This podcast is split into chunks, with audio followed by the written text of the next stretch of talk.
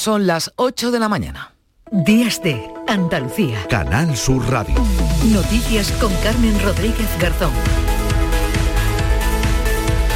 Es sábado 29 de octubre, pero la previsión meteorológica es más propia de otra fecha, sobre todo lo que tiene que ver con las temperaturas. 31 grados se van a alcanzar hoy en Sevilla 30, en Granada y Córdoba 29, en Jaén 27, en Almería y 26 en Málaga, Huelva y Cádiz. Aunque ya han bajado algo los termómetros con respecto al día de ayer y al jueves seguirán además descendiendo mañana domingo todavía nos afecta ese arreón térmico del que nos vamos a ocupar en el programa de hoy. Los cielos estarán nubosos con predominio de nubes altas y se esperan brumas matinales en el litoral mediterráneo y en el estrecho sin descartar nieblas. Soplará viento de levante en la zona del estrecho con intervalos de vientos fuertes. Las temperaturas, como decimos, están muy por encima de lo habitual en esta época del año, pero algunos lo aprovechan para disfrutar de este puente de todos los santos.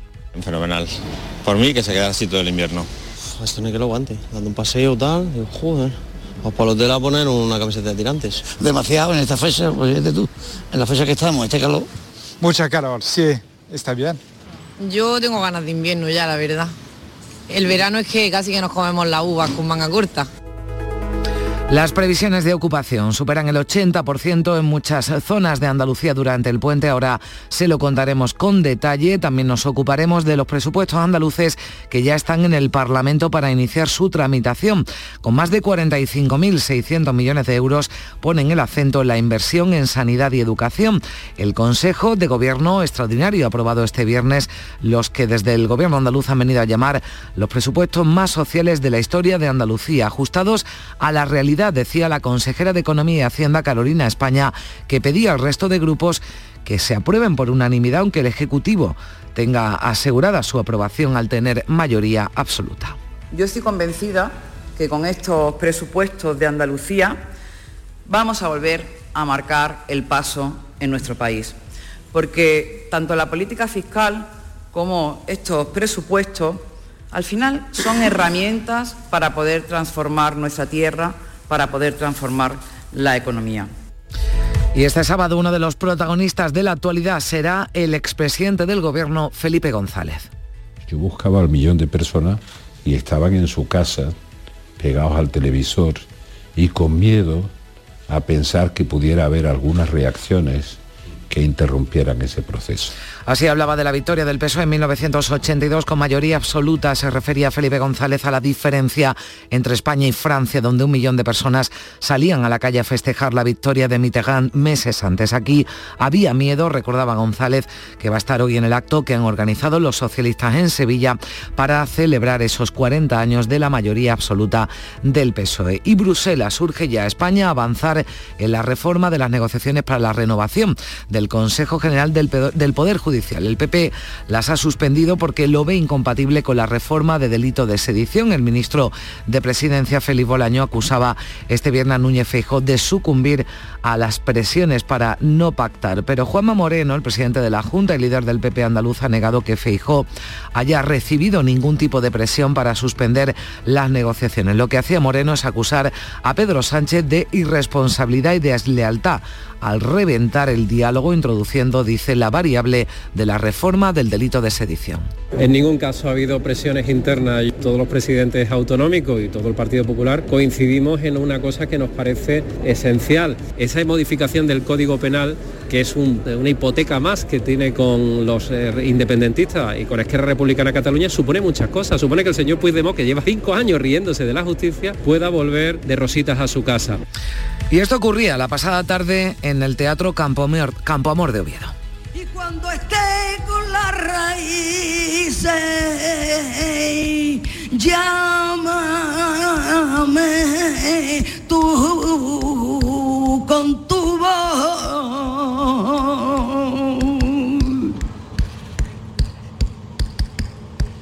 Me parecerá que entra, que entra.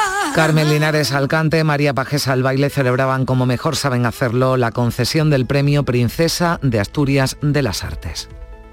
Carmen Linares y María Pajés representan a través del cante y el baile flamenco el amor por la herencia artística, pero también el deseo constante de evolucionar y de expresar la belleza de un arte y una cultura milenarios, esencia además del patrimonio cultural español.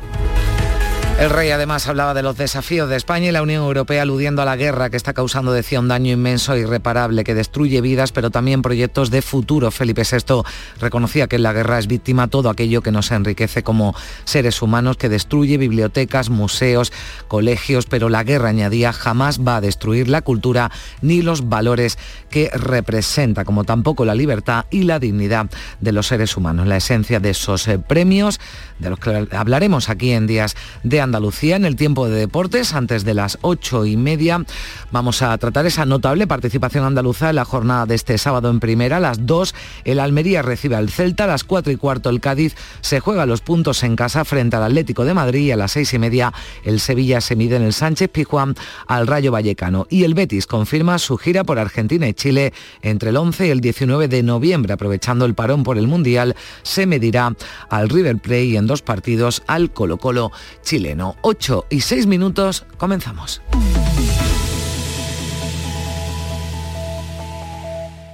Nueva ley de pensiones. ¿Qué gano yo por seguir trabajando más allá de mi edad de jubilación? Tienes dos opciones. La primera, por cada año extra que trabajes, la seguridad social te incentivará con entre 5.000 y 12.000 euros. Esta cantidad, multiplicada por los años trabajados, se te abonará en un solo pago al jubilarte. Ministerio de Inclusión, Seguridad Social y Migraciones. Gobierno de España. En Vitalden queremos saber qué hay detrás de tu sonrisa, porque si vienes a nuestras clínicas hay un 20% de descuento en implantología, pero para nuestros pacientes hay mucho más. La confianza. Vine con mi madre a Vitalden hace 30 años y ahora venimos toda la familia. Pide cita en el 900-101-001 y ven a Vitalden. Días de Andalucía. Canal Sur Radio. Noticias. 8 y 7 minutos, comenzamos con un suceso de última hora del que está informando el 112, Emergencia 112 de Andalucía. Han encontrado el cuerpo sin vida de un hombre en el interior de un coche ardiendo en Puente Genil, en Córdoba, un vehículo que se encontraba debajo de, eh, de un puente en las cercanías de la carretera A318. Los bomberos recibieron el aviso de que estaba ardiendo ese vehículo. Cuando se desplazaron, encontraron el cuerpo, descubrieron en el interior del vehículo el cadáver calcinado de un hombre. De momento se desconoce las circunstancias en las que se ha producido este suceso. Hoy mucha precaución, les pedimos en las carreteras desde las 3 de la tarde de este viernes. La DGT ha puesto en marcha una operación especial con motivo del puente de Todos los Santos. Hay previstos más de 6 millones y medio de desplazamientos en todo el país, casi millón y medio en Andalucía. Ya la pasada tarde se registraban las primeras retenciones en las carreteras de la costa y en la salida de las grandes ciudades. El puente de Todos los Santos que se presenta con buenas previsiones de negocio para el sector hotelero en Andalucía. Algunas provincias rondarán el 80% de ocupación. Jaén se lleva el mayor porcentaje, Úbeda, Baeza y la capital pueden alcanzar el 95%. Previsiones también buenas en la provincia de Sevilla, se ronda el 80%, así lo explicaba el presidente de la Asociación de Hoteles, Manuel Cornax.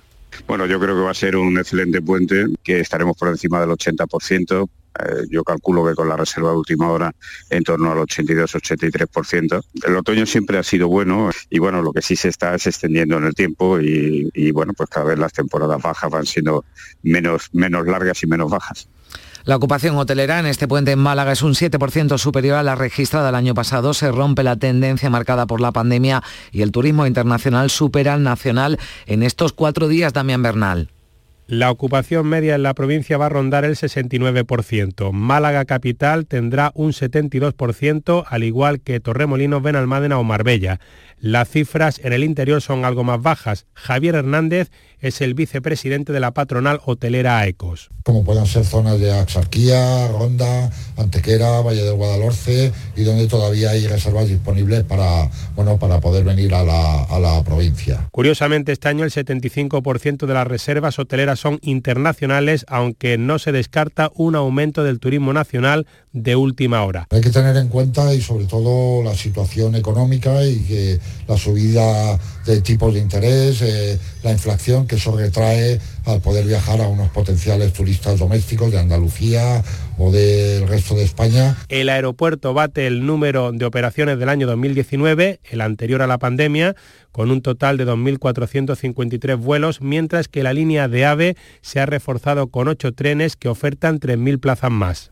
También en buenas eh, previsiones en Córdoba y la ocupación hotelera va a rondar el 80%, Toñi Merino. La Asociación de Empresarios de Hospedaje asegura que la ocupación hotelera en los alojamientos cordobeses va a rondar el 80% durante el puente de Todos los Santos, unas cifras, dicen, condicionadas por el hecho de que el lunes 31 será jornada laborable. Félix Serrano, presidente de AECOR, no solo pide más promoción de la ciudad, también que se puedan modificar fechas de eventos para colocarlos en temporada baja. A pesar de ser un festivo, está un poquito por debajo de los, de los fines de semana anteriores, ¿no? Incluso la semana que hemos pasado previa al puente ha estado por debajo. Se nota ya la presencia de la temporada baja tocando la puerta. ¿no? Lo que hace falta es una mayor distribución de esos eventos en el tiempo y no que todos coincidan en mayo o en octubre. ¿no?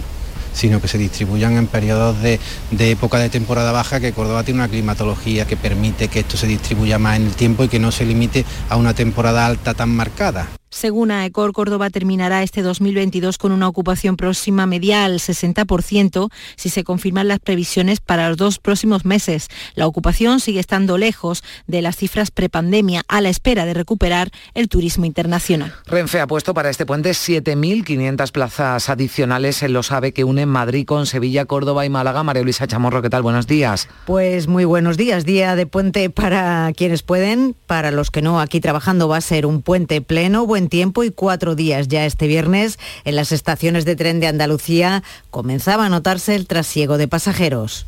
Y a descansar. Nada, está con la familia. Desde Jerez de la Frontera, mmm, Conil, Conil, alrededor, es todo lo de alrededor. Para los que vayan a viajar en avión, una buena noticia, Ryanair ha desconvocado la huelga prevista para este puente de Todos los Santos.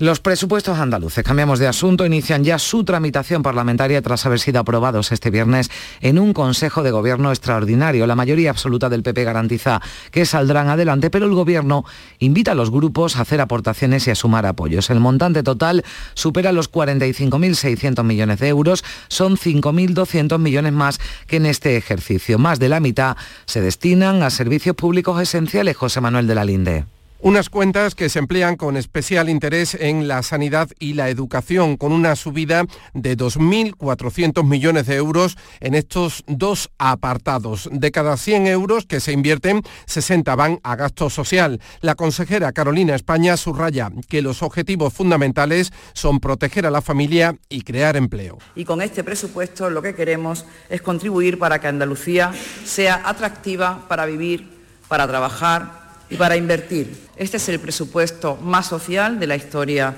de Andalucía, porque al final las políticas sociales lo que quieren, lo que pretenden es garantizar la igualdad de oportunidades para todos. Carolina España los ha entregado en el Parlamento en un PEN a Jesús Aguirre para que se inicie el trámite de debate y aprobación.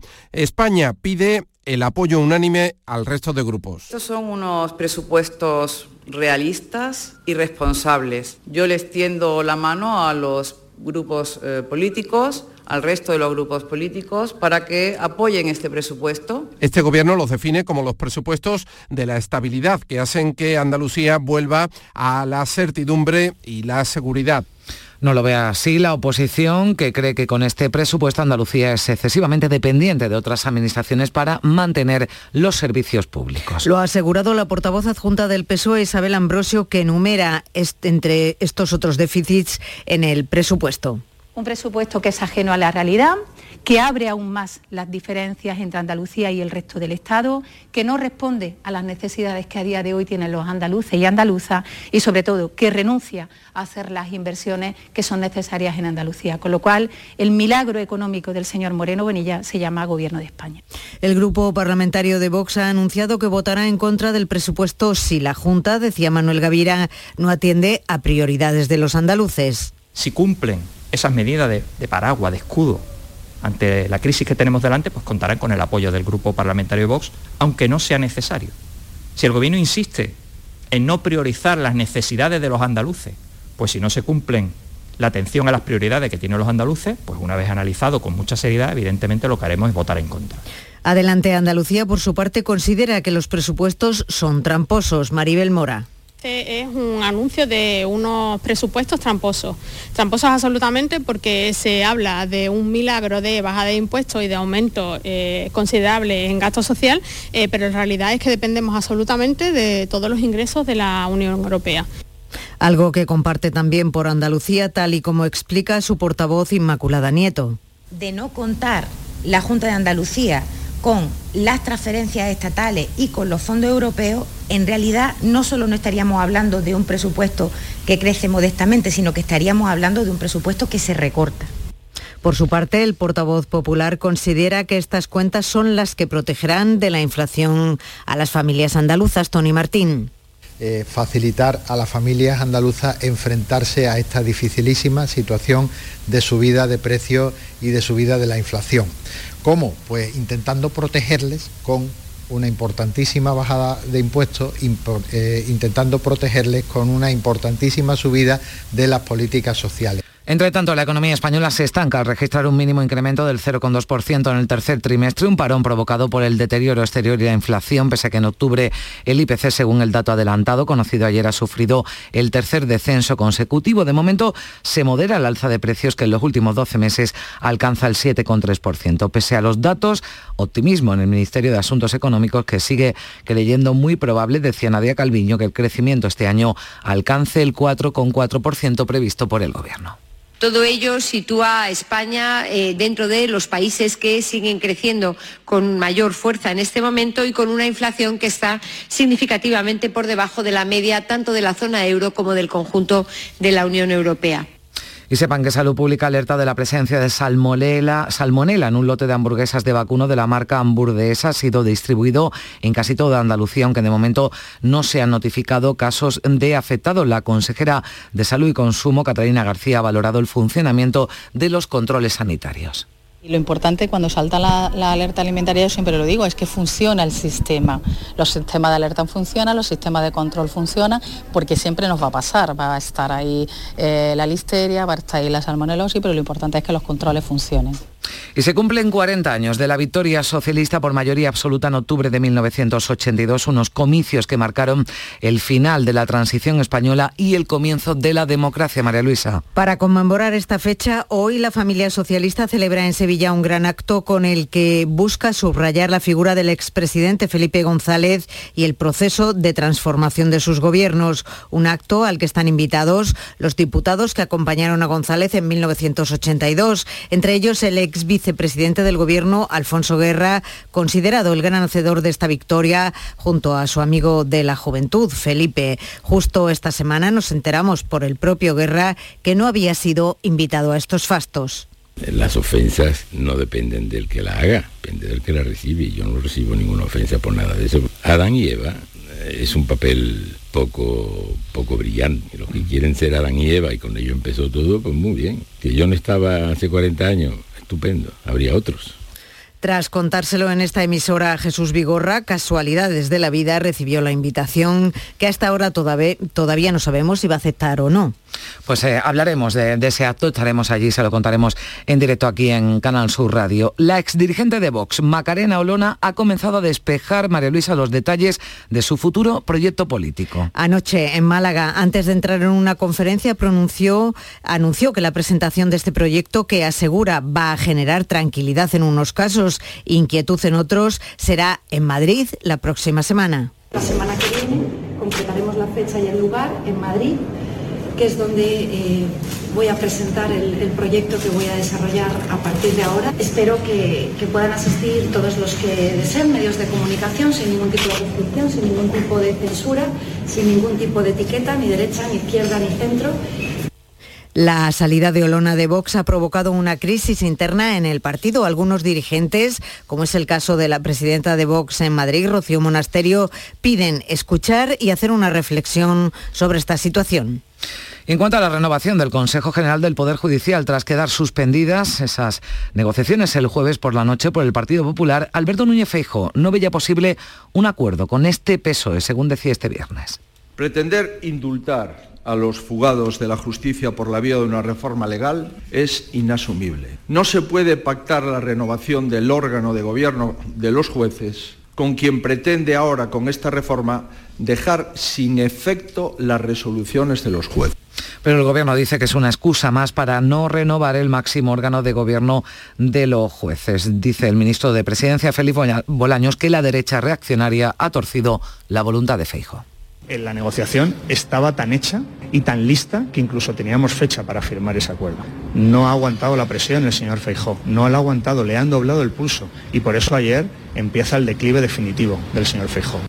Izquierda Unida ha suspendido de militancia al diputado sevillano Miguel Ángel Bustamante después de que haya sido denunciado por su esposa por violencia de género. El Supremo se hará cargo de la investigación por su condición de aforado Asunción Escalera.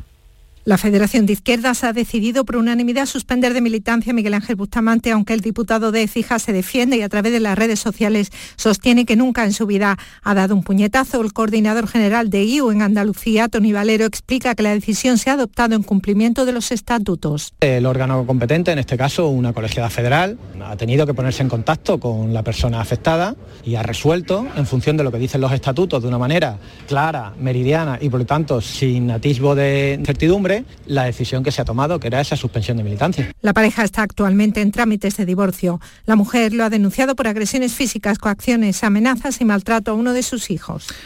Un guardia civil de Valladolid ha matado a su mujer en Bruselas, a donde se trasladaba expresamente para intentar convencerla de que volviera con él. Ella, una enfermera de 23 años, se negó a retomar la relación y el hombre la ha apuñalado hasta matarla. La gente se encuentra hospitalizado tras arrojarse por la ventana. Y prisión provisional comunicada sin fianza para el exnovio de Juana Canal, desaparecida hace 19 años. Parte de sus restos aparecieron hace tres años en una finca de Ávila. Y el PSOE va a presentar 16 enmiendas a la ley trans el próximo lunes. La que más polémica ha creado entre los colectivos trans es que a los menores de 16 años y mayores de 12 se les exige autorización judicial para poder cambiar de sexo en el registro. María Luisa. Ninguna de las enmiendas es todavía definitiva, precisa el Grupo Socialista. La enmienda en cuestión pone nuevos requisitos para la autodeterminación de género de los menores, ya que ahora incluye el requisito previo de autorización judicial para que menores de entre 12 y 16 años puedan cambiar de sexo en el registro. En el proyecto enviado al Congreso se pide asistencia de padres y tutores para los menores de 14 a 16. El aval judicial se exigía solo a los de 12 a 14 años. La Federación Estatal de Lesbianas, Gays, Trans, Bisexuales, Intersexuales y más Crisalis y Fundación Triángulo consideran inaceptable esta enmienda.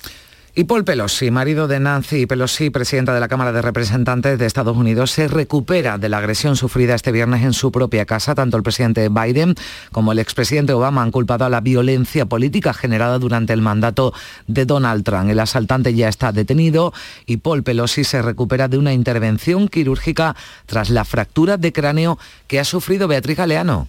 Nancy? Nancy?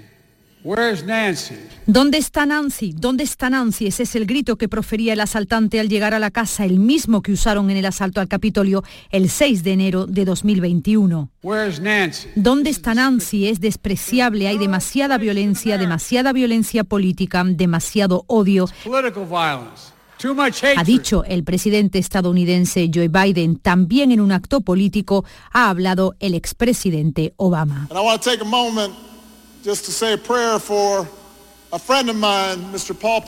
Quiero dedicar un momento para orar por un amigo mío, Paul Pelosi, que fue atacado por culpa de esta política en la que algunos que aspiran a un cargo o que están en un cargo trabajan para provocar la división, el enfado y lo usan en su propio beneficio. Decía Obama. La presidenta de la Cámara de Representantes no se encontraba en la ciudad en el momento del ataque, un asalto que se produce en la recta final de la campaña para las elecciones legislativas del próximo 8 de noviembre. El detenido es un hombre de 42 años que será acusado de intento de asesinato. Con tu voz. Flamenco y Andalucía Los Reyes han presidido este viernes la ceremonia de entrega de los premios Princesa de Asturias en el Teatro Campoamor de Oviedo, que han distinguido entre otros al dramaturgo Juan Mayorga, la cantadora Carmen Linares y a la bailadora María Pajes. La princesa Leonor ha ofrecido su cuarto discurso en estos premios, una ceremonia a la que asistía el presidente andaluz Juanma Moreno, que reiteraba el compromiso de la Junta para llevar el flamenco a las escuelas. Flamenco y Andalucía están de moda, que nuestro talento, nuestra capacidad, nuestra fuerza es galardonada, reconocida internacionalmente y nacionalmente con este importantísimo reconocimiento como los premios Princesa de Asturias. 8 y 25 minutos.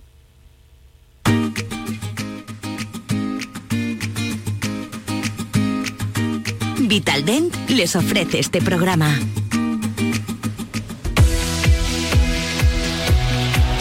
A esta hora toda la información del deporte con Javier Pardo. Buenos días. Hola, muy buenos días. Nutrida participación andaluza en la jornada de hoy en Primera División. Por orden cronológico, a las 2 de la tarde, el Almería recibe en su estadio al Celta de Vigo con el peligro de Yago Aspas, siempre un delantero con mucho gol. En la portería habrá que ver si finalmente es alineado Fernando o Pacheco como garantía para guardar la meta del Almería. En la defensa jugará Babi y Rubi, el entrenador del Almería, considera que este es un partido de esos que se denominan de más de tres puntos. Ese es un partido en ese sentido de más de tres puntos. Que no se consigue, lo primero siempre será el análisis de que el equipo lo haya peleado, lo haya dado todo, eh, lo haya afrontado con la máxima confianza del mundo. Seguiremos para adelante. No se acaba la liga mañana ni, ni es un partido definitivo. El Cádiz se jugará los puntos en el antiguo Carranza, en el nuevo Mirandilla, frente al Atlético de Madrid, que llegará hasta Andalucía después de su desastre europeo. El conjunto cadista está sin lateral derecho porque a la lesión de Saldúa se ha unido la sanción de Iza Carcelén. También está sancionado Rubén Alcaraz. Recupera eso sí a Iván Alejo y a Envialle. Así que partido ante el Atlético de Madrid, un encuentro en el que eh, Sergio González considera antes de este partido que el rival no se verá afectado por lo que ha sufrido en la competición continental. Yo creo que no, yo creo que no. Si hay algún equipo que, se levanta de todo, un claro ejemplo para ellos es el Atlético de Madrid, ¿no? Creo que tiene futbolistas que son muy competitivos y tiene un entrenador que, a mí me encanta, ¿no? Que es súper competitivo y si algún entrenador le puede empujar a eso de la vuelta a la situación es, el Cholo, ¿no? Cuando termine ese partido de las 4 y cuarto en el nuevo Mirandilla, comenzará en el Sánchez Pijuán el Sevilla Rayo Vallecano a las seis y media.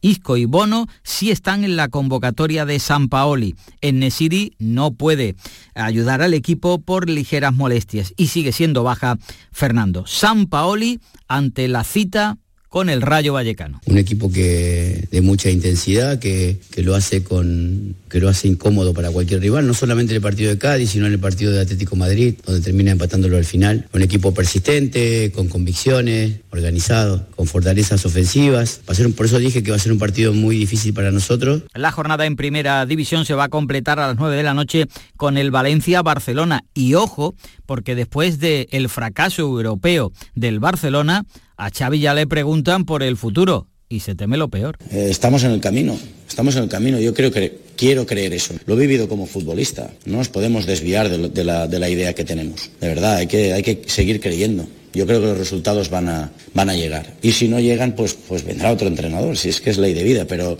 nosotros no dudamos desde dentro a pesar del resultado. Y mañana domingo cerrará la jornada en primera división el Real Betis, que llegó ayer viernes después de lo previsto de su viaje a Bulgaria. Tras el éxito europeo, el Betis apenas si va a tener la jornada de hoy para preparar el difícil partido en San Sebastián con la Real Sociedad, que también el jueves disputó competición europea. Joaquín es baja y sí puede Pellegrini recuperar a Guido.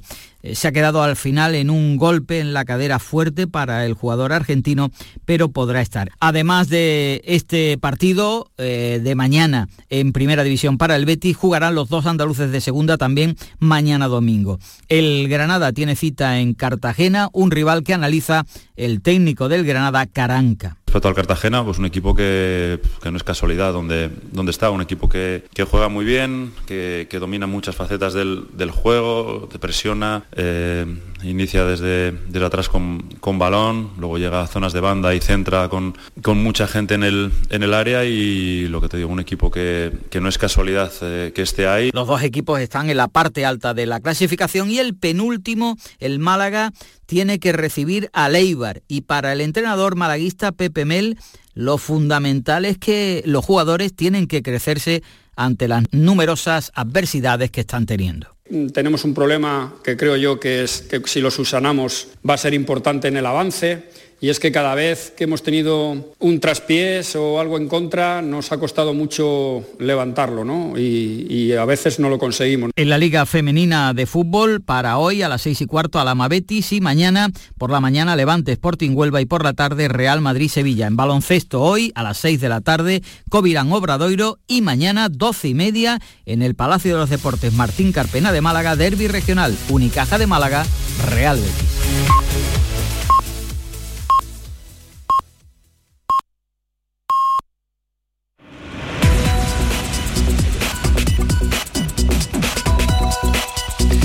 Hemos llegado a las ocho y media de la mañana, momento en el que aquí en Días de Andalucía le damos un repaso a lo más destacado de la actualidad de este sábado 29 de octubre en titulares con Manuel Vicente. ¿Qué tal? Muy buenos días. Muy buenos días. Y comenzamos con ese suceso de última hora del que les hablábamos al principio de este informativo. Ha sido hallado el cuerpo sin vida de un hombre en un vehículo en llamas en Puente Genil, en Córdoba. Los bomberos han extinguido el incendio y han descubierto en el interior del coche el cadáver calcinado de esta persona. El puente de Todos los Santos se presenta con buenas perspectivas para el sector hotelero en Andalucía. Algunas provincias rondarán el 80% de ocupación con el mejor porcentaje en Jaén, donde, en, en Jaén, donde se puede alcanzar el 95%. Los presupuestos andaluces para el año que viene serán aprobados por el Parlamento los días 21 y 22 de diciembre. Los grupos de la oposición tendrán de plazo hasta el día 18 de noviembre para presentar enmiendas a la totalidad que se debatirán el próximo día 23. Los grupos de la oposición han puesto en duda la credibilidad de los presupuestos aprobados por el Consejo de Gobierno. El proyecto presupuestario de casi 46.000 millones recoge una fuerte apuesta en inversiones reales y en gasto social que acapara el 57% del total. Los trabajadores de la Junta tendrán una subida de sueldo del 4% en dos años. Este año, con carácter retroactivo desde enero, tendrán un aumento del 1,5% y el año que viene será del 2,5%. La economía española se estanca al registrar un mínimo incremento del 0,2% en el tercer trimestre. Este parón está provocado por el deterioro del sector exterior y por la inflación, pese a que en octubre el IPC ha tenido el tercer descenso consecutivo. Salud Pública alerta de la presencia de salmonela en hamburguesas de la marca Hamburdesa. La empresa sevillana asegura que el lote afectado está muy localizado, aunque se ha vendido en casi todas las provincias andaluzas en varios supermercados. Pedro Sánchez y Felipe González conmemoran hoy en Sevilla la victoria electoral socialista de 1982. El PSOE solo ha invitado a los diputados andaluces que consiguieron escaño en aquellos comicios, por lo que permanece la incógnita de si acudirá Alfonso Guerra. Y la próxima madrugada, recordamos, entrará en vigor el horario de invierno. A las 3 de la madrugada habrá que retrasar los relojes una hora, por lo que volverán a ser las 2.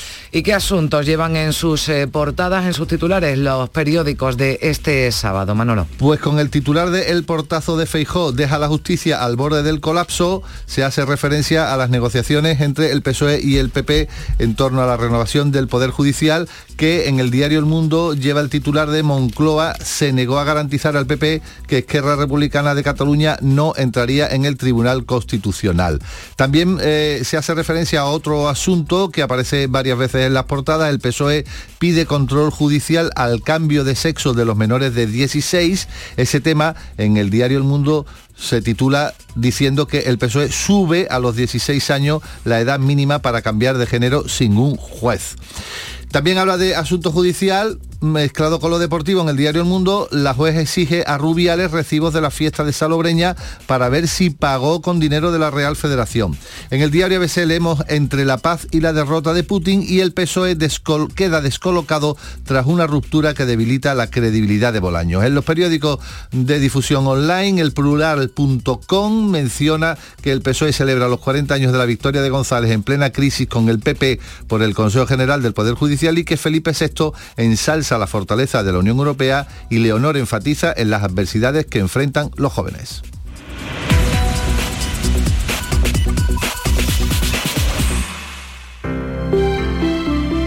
Buenos días. El número premiado en el sorteo del cuponazo celebrado ayer ha sido 28560 28560. Serie 14. Puedes consultar el resto de los números premiados en juegos11.es. Hoy tienes una nueva oportunidad con el sueldazo del fin de semana. Disfruta del día. Y ya sabes, a todos los que jugáis a la 11, bien jugado.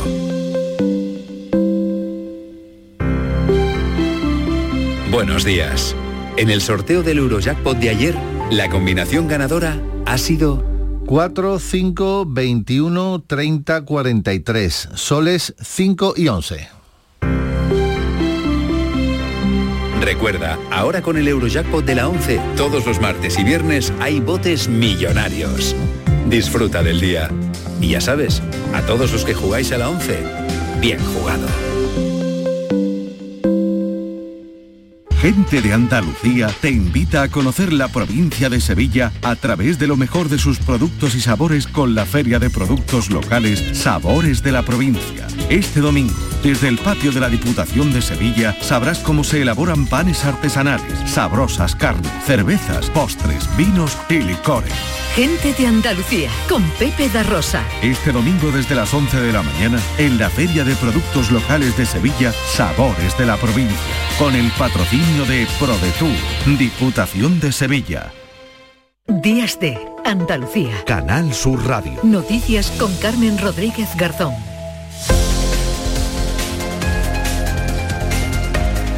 8 y 35 minutos de la mañana, a esta hora nos vamos de ronda por nuestras emisoras, vamos a conocer cómo amanece Andalucía y comenzamos en Cádiz con Elena Colchero. ¿Qué tal? Muy buenos días. Hola, buenos días Carmen. Pues hasta ahora 21 grados en la bahía, de máxima alcanzaremos los 26. En cuanto a la prensa, el diario de Cádiz destaca en su portada apuesta medioambiental en las cuentas de la Junta, se refiere a los presupuestos destinados a la provincia.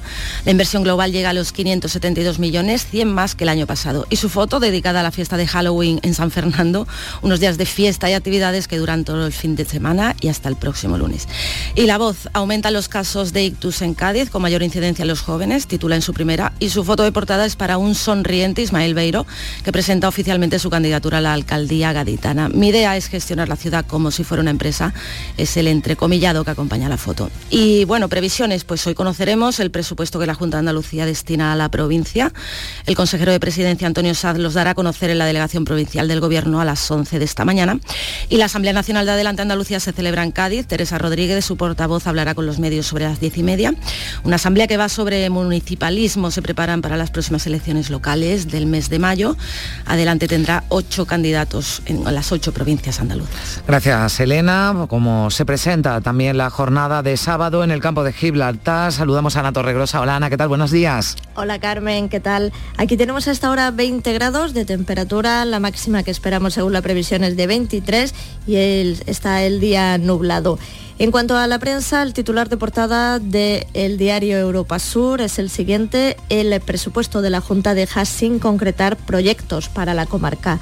La fotografía de portada en este diario es para un acto de homenaje que la Fundación Márgenes y Vínculos rendía ayer con más de una treintena de artistas a quienes trabajan en la operación Paso del Estrecho. Este puente festivo se celebra una nueva edición de Eurafrica Trail, es una competición deportiva que cada año suma deportistas de todo el mundo, recorren espacios naturales únicos de Marruecos y del campo de Gibraltar. Hoy se celebra una media maratón de 1.400 metros entre Ceuta y Tánger. Mañana etapa contrarreloj de 5 kilómetros en el castillo de Jimena de la Frontera. Y seguimos en Jerez, Marga Negrín, buenos días. ¿Qué tal? Muy buenos días. A esta hora tenemos en el centro de Jerez 18 grados en el termómetro. Durante la jornada subirán bastante las temperaturas ya que llegaremos a los 30 va a estar el cielo con claros y nubes. Diario de Jerez titula, el Museo del Flamenco de Jerez abrirá a finales del próximo año. La Junta de Andalucía ha reservado más de 5 millones para acabar las obras y dotarlo de contenido. La imagen para el Instituto Andrés Benítez de Jerez y su gran pasaje del terror que se está celebrando como anticipo a la noche de Halloween. En cuanto a las previsiones, hay muchas actividades culturales en la provincia este fin de semana, por ejemplo, en el puerto de Santa María, la Feria de Muestras de los Parques Naturales de Cádiz, en Rota el Día de la Bicicleta, o también pueden visitar Bornos, donde se va a celebrar la Feria de Cortadores de Jamón. Como se presenta el sábado en Córdoba, Antonio Postigo, buenos días. ¿Qué tal? Muy buenos días. Ahora mismo no llegamos a los 15 grados eh, de temperatura en la capital de la provincia, un día que se presenta con bastante soleado, llegaremos hasta 30 en la capital y destacamos en la prensa coincidencia en destacar eh, los, eh, la inversión de la Junta en los próximos presupuestos. Leemos en el día que la Junta incrementa su inversión en Córdoba hasta los 380 millones. También que Mundamorti se convierte en referente del necroturismo. Hoy pendiente las previsiones, además de esas explicaciones detalladas de cómo van a ser las cuentas de la Junta en Córdoba de cara al 2023, también una manifestación que va a tener lugar en la barriada periférica de Cerro Moriano, en la capital, será por la tarde a las 5 y media, y una manifestación en la que se solicita ayuda que permita esclarecer la muerte por atropello de Amador Ortiz, que eh, falleció el 24 de abril en unas circunstancias todavía por determinar. En esa manifestación van a estar también familiares. Asunción Escalera en Sevilla, hola, Asun, buenos días. Hola Carmen, muy buenos días. Sin cambios en el tiempo, alguna nube alta y temperaturas máximas en ligeros descenso. Llegaremos a los 31 grados en la capital, donde ahora mismo se registran 15 en la prensa. Hoy es el Día Mundial del Ictus y eso se nota en titulares como el del ABC. Crecen un 20% los ictus en los jóvenes por los malos hábitos alimenticios y las adicciones. En el diario de Sevilla, así vuelve la esperanza de Triana tras la restauración de Pedro Manzano. Y es que a las 10 de la mañana abre la capilla de los marineros con la imagen de la esperanza restaurada. Los trabajos han durado cuatro meses. La Virgen va a permanecer expuesta en veneración a los fieles durante todo el puente. Horario, como decimos, desde las 10 de la mañana hasta las 9 de la noche. Seguimos la ronda en Málaga. María Ibáñez, buenos días. ¿Qué tal? Buenos días. Pues aquí amanece la capital con algunas nubes altas, 17 grados de temperatura y vamos a alcanzar a lo largo de esta jornada los 26. Titulares en la prensa malagueña. El Sur, una gran foto del astillero, de la instalación del astillero Mario López. Con este titular, el astillero pone fin a medio siglo en el puerto. En el Málaga hoy la Junta destina 466 millones a Málaga, un 33% más que en 2021. En este caso, la foto del Málaga hoy es para la gente tomando el sol y bañándose en la playa. Con este titular, un puente de todos los santos veraniego. Y en la opinión se destaca que Málaga presenta en Nueva York su proyecto para la Expo de 2027. La foto, el alcalde con la comitiva que ha viajado desde la capital malagueña hasta Nueva York para presentar este proyecto, el proyecto de la Expo 2027. Y en cuanto a las previsiones, pues hoy se celebra en Casares la quinta edición de la Ruta de las Recoveras. Bueno, pues se quiere rememorar el recorrido que hacían a pie muchas mujeres desde este pueblo en la posguerra para sobrevivir y mantener a su familia. Es que andaban 50 kilómetros desde Casares a la línea Gibraltar para llevar y traer comida. Puente veraniego, nos decía María Ibáñez en Málaga y también en Huelva. Sonia Vela, buenos días. Sin duda, Carmen, muy buenos días. Aunque los cielos están nubosos, llegaremos hoy a los 29, ahora mismo tenemos 15 ya en la capital. En la portada del Huelva Información leemos un titular relacionado con el proyecto de los presupuestos andaluces. La Junta consigna 1.400.000 euros para el materno infantil el próximo año. Y el diario de Huelva.es recoge que el saldo migratorio de la provincia de Huelva es un 21% mayor en mujeres. Y hoy nuestra agenda de ocio nos va a llevar hasta La Nava, que es un pequeño pequeño municipio de la Sierra de Aracena y Picos de Aroche, porque allí se inaugura una exposición con obras originales de Picasso, Dalí y Miró. En Granada, Noemí Fernández, buenos días. ¿Qué tal? Buenos días. Amanece Granada con los cielos cubiertos. Mañana fresquita, tenemos hasta ahora 13 grados, pero vamos a llegar hasta los 30 de máxima. Titulares de la prensa Ideal nos cuenta el presupuesto de la ampliación del metro. La Junta reserva 20 millones para empezar en primavera las obras del ramal sur. Es el mismo asunto que lleva Granada hoy en portada, que nos cuenta también que Granada tendrá que competir con Barcelona por ser la sede de la Agencia de Inteligencia Artificial. Precisamente los presupuestos van a ser una de las previsiones de este día aquí en Granada por parte de la consejera de Fomento, pero también tenemos cultura. Las directoras Carla Simón y Merichel Colel, además de la montadora Ana Paz, nominadas a los Goya por verano del 93, van a ser protagonistas del Festival Internacional de jóvenes realizadores con una, van a compartir procesos creativos en un encuentro este sábado. Y como está la mañana de sábado en Jaén, Alfonso Miranda, buenos días. ¿Qué tal, Carmen? Buenos días. Pues mañana de Rebequita de Hilo Calá en el interior del Parque Natural de Cazola Segura Villas con 4 grados a esta hora de la mañana. Aquí en la capital estamos en torno a los 17. Por lo demás, en 5 millones para el tranvía es lo que titula esta mañana en portada el ideal. El Jaén ascienden a segunda andaluza y las dejan sin jugar en esta categoría. Se refiere al equipo femenino del Real Jaén. Y en cuanto a las previsiones, a las 12 del mediodía se inaugura el primer encuentro internacional de arte contemporáneo.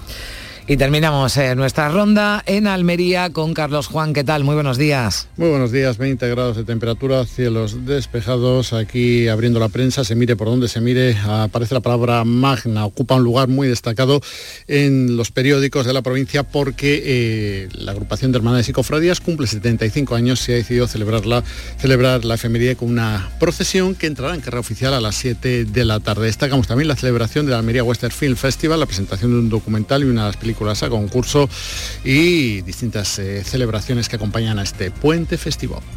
Pues así se presenta este sábado, este último sábado del mes de octubre, con esas temperaturas. Eh, inusuales, sobre todo si miramos las previsiones, las máximas para este 29 de octubre será un asunto, ese arreón térmico que nos afecta, del que nos ocuparemos aquí en Días de Andalucía a partir de las 9 de la mañana. Ahora 9 menos cuarto se quedan en Canal Sur Radio en RAI con la información local.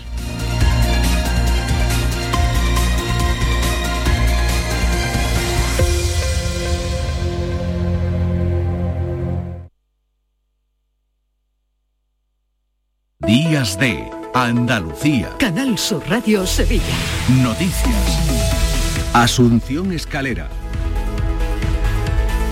Saludos, muy buenos días. Nos metemos de lleno en el puente de Todos los Santos con las cuentas de la Junta para la provincia de Sevilla, la que más dinero recibe, los presupuestos del año que viene, cuentas también las que hacen los hoteleros con una ocupación de más del 80% en la capital.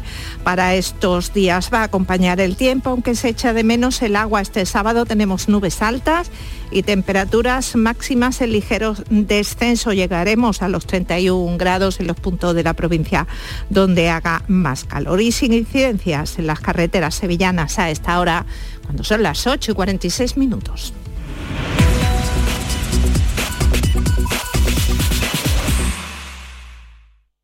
Llega a Sevilla el Gran Circo Alaska. Instalado en el Estadio Olímpico La Cartuja, te presenta La Granja de Bartolito. Un sinfín de atracciones y a reír con los payasos. Del 21 de octubre al 13 de noviembre. Gran Circo Alaska en el Estadio Olímpico La Cartuja. Entradas en grancircoalaska.es. Cinco Océanos, la boutique del congelado, llega a Sevilla y abre su primera tienda en Cerro del Águila. Hasta el 1 de noviembre, jamoncito de muslo de pollo a 1,90 el kilo. Cinco Océanos, especialistas en productos congelados, variedad, calidad y precio con la mejor atención. Jamoncito de muslo de pollo a 1,90 el kilo. Cinco Océanos Cerro del Águila, calle Afán de Rivera 144. Días de Andalucía. Canal Sur Radio Sevilla. Noticias. A las 11 de la mañana, la consejera y diputada por Sevilla, Patricia del Pozo, va a presentar los presupuestos eh, de la Junta para la provincia en 2023. Ya sabemos que va a ser la que reciba una partida más amplia entre todas las provincias andaluzas. Serán 690 millones de euros. El proyecto estrella, el tranvía de Alcalá, se llevará 82 millones. A la línea 13 del metro se destinarán 20, la misma cantidad que pondrá el Gobierno central habrá 350.000 euros para actualizar el proyecto de la línea 2. 42 millones se van a destinar a infraestructuras hidráulicas y 29 a mejoras de regadíos. Justicia dispondrá de 1.800.000 euros para la ciudad de la justicia de Palmas Altas. En cultura, el nuevo presupuesto andaluz prevé inversiones para la sala Santa Inés, el pabellón del siglo XV y el carambolo. También hay partidas para la necrópolis púnica de Osuna, el pabellón del futuro o el centenario de la Exposición Iberoamericana de 1929. Se destina una partida para poner en marcha el Hospital de la Cartuja y se prevé la construcción del Centro de Salud Virgen de los Dolores del Cerro del Águila. La partida más novedosa en educación será para la dotación de aulas digitales interactivas con 49 millones de euros. Abengoa ha presentado ya ante el juzgado de lo mercantil de Sevilla la solicitud formal de concurso voluntario de acreedores de las sociedades que estaban en preconcurso ha ido acompañada de una oferta vinculante presentada por la sociedad Urbas que contempla el compromiso de mantener el 100% del empleo. A partir de este momento, el juez concede 15 días para que se presenten otras ofertas. El delegado municipal de Economía, Francisco Páez, confía en que Abengoa se salve y con ella los empleos, unos 1.500 en Sevilla. A nosotros lo que nos interesa es que la, entidad, la empresa que se vaya a hacer, digamos, con Abengoa despeje cualquier duda sobre el futuro de la misma, especialmente por los trabajadores y por las miles de familias que se ven afectadas y por los grandes profesionales que siempre ha contado Abengoa en, en sus filas, en este caso en la ciudad de Sevilla. Segunda jornada del Salón del Motor de Ocasión en Fibes con más de 3.000 coches expuestos y 50 expositores de concesionarios y financieras. esperan superar los números del año pasado, cuando generó negocio por valor de 30 millones de euros. Para el presidente de FEDEME, la Federación de Empresarios del Metal, Francisco Moreno Murube, la cita se consolida como una de las más importantes del sector en España. Este año, entre las novedades, los vehículos eléctricos sin que los clásicos pierdan su protagonismo.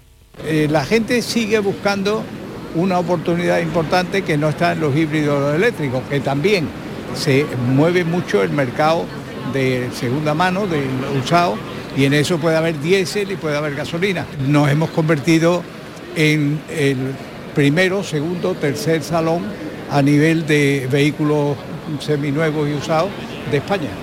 También hacen cuenta los hoteleros en este puente con unas magníficas previsiones. Los hoteles de la capital superan el 80%, un buen porcentaje, según el presidente de los hoteleros sevillanos, Manuel Cornax. Bueno, yo creo que va a ser un excelente puente, que estaremos por encima del 80%. Eh, yo calculo que con la reserva de última hora en torno al 82-83%. El otoño siempre ha sido bueno y bueno, lo que sí se está es extendiendo en el tiempo y, bueno, pues cada vez las temporadas bajas van siendo menos, menos largas y menos bajas. En 10 minutos serán las 9 de la mañana.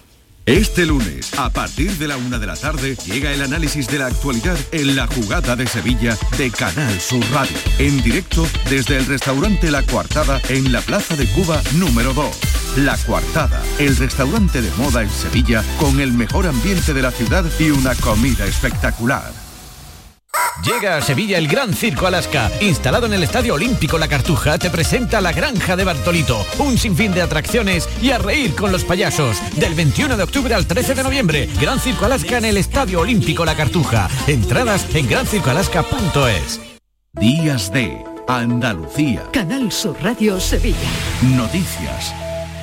Desde hoy hasta el próximo martes, el Ayuntamiento de la capital activa un plan especial para facilitar las visitas al cementerio. Permanecerá abierto desde las 8 de la mañana hasta las 6 y media de la tarde. Tusan refuerza la línea 10. El día 1 habrá una lanzadera desde la Plaza Ponce de León. Ya son muchos los sevillanos que se han acercado al cementerio que si vengo hoy es porque si viene la semana que viene es que esto parece una feria de gente. Entonces no, no es en sí por la festividad de los santos, sino ahora cambio flores, pero yo vengo todo el año. Claveles rojos, claveles blancos y una rosita roja para todo el Día de los Santos.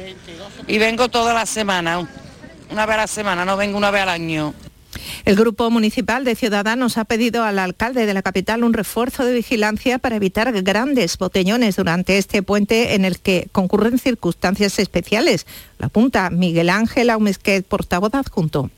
La previsión de temperaturas agradables, la ausencia de lluvias este fin de semana y la acumulación de numerosos días festivos nos hacen temer que vayan a multiplicarse las concentraciones de jóvenes para beber la vía pública en estos días, provocando las consiguientes molestias a los vecinos de los barrios afectados por esta problemática.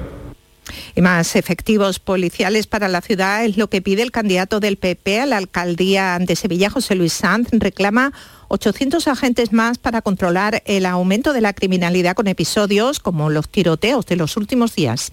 Nos faltan 400 plazas de policías locales y 400 policías nacionales. Y el alcalde callado Cuando sea alcalde de Sevilla voy a sacar esas plazas de 400 policías locales y voy a exigirle al gobierno de la nación los policías nacionales que nos faltan. En uno de esos puntos conflictivos en las 3.000 viviendas, la Policía Nacional ha detenido en distintas operaciones a una decena de personas y se ha incautado de 40 kilos de cogollos de marihuana envasados al vacío para su venta. Sara Talabán, portavoz policial. Los agentes han llevado a cabo multitud de dispositivos que han derivado en varias entradas y registros donde se ha procedido a la detención de más de una decena de personas e incautado cogollos, hachís, plantas de marihuana, entre otro tipo de sustancias, además de armas blancas y una pistola bolígrafo. Y la Guardia Civil ha detenido a dos vecinos de Pruna. Procesaban y vendían marihuana. Tenían en su poder 14 kilos y medio.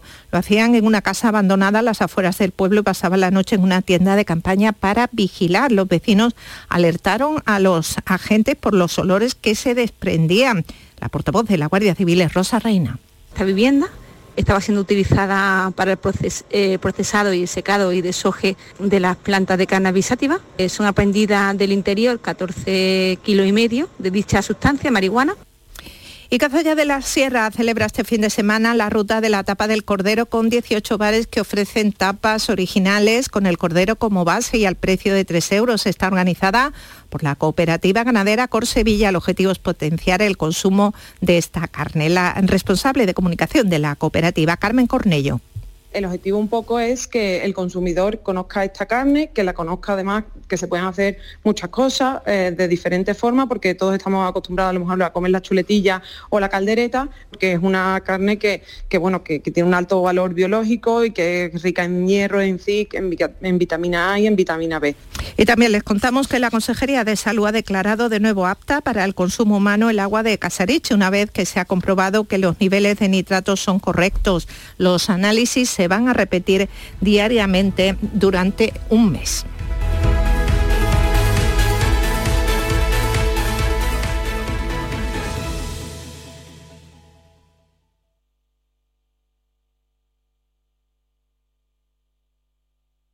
Días de Andalucía.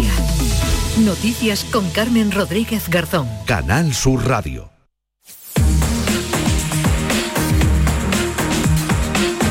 9 menos 5 minutos de la mañana. Le damos ahora un repaso a lo más destacado de la actualidad de este sábado 29 de octubre. Tenemos dos sucesos en Córdoba. Uno ya se lo venimos contando, ese cuerpo sin vida hallado en el vehículo de un hombre, en un vehículo en llamas en Puente Genil, en Córdoba. Los bomberos se extinguieron el incendio y descubrieron en el interior del coche el cadáver calcinado de un hombre. De momento se desconocen las causas y el origen de este suceso. Pero también en Córdoba, informa Emergencias 112 de Andalucía, el incendio de un bar obligaba anoche al desalojo de varios vecinos en la calle Hernán Cortés de la capital. Hasta cuatro personas fueron asistidas por los servicios sanitarios trasladados a la zona, un incendio que provocaba el desalojo de varios eh, vecinos. Otras eh, noticias, María Luisa Chamorro, ¿qué tal? Buenos días. Buenos días. De este sábado que repasamos ahora. Así es, al margen de estos dos sucesos en Córdoba, este sábado la previsión meteorológica es más propia de otras fechas, sobre todo en lo que tiene que ver con las temperaturas. 31 grados se van a alcanzar hoy en Sevilla, 30 en Granada y Córdoba, 29 en Jaén, 27 en Almería y 26 en Málaga, Huelva y Cádiz, aunque ya han bajado algo los termómetros y parece que van a seguir descendiendo mañana domingo. Los cielos van a estar nubosos con predominios de nubes altas. Las temperaturas están muy por encima de lo habitual en esta época del año, pero algunos, muchos, lo aprovechan para disfrutar del puente. Fenomenal. Por mí que se queda así todo el invierno. Esto no hay que lo aguante. Dando un paseo tal, y, joder. Pues para el hotel a poner una camiseta de tirantes. Demasiado en esta fecha, pues fíjate tú, en la fecha que estamos, este calor. Mucha calor, sí, está bien. Yo tengo ganas de invierno ya, la verdad. El verano es que casi que nos comemos la uva con manga corta.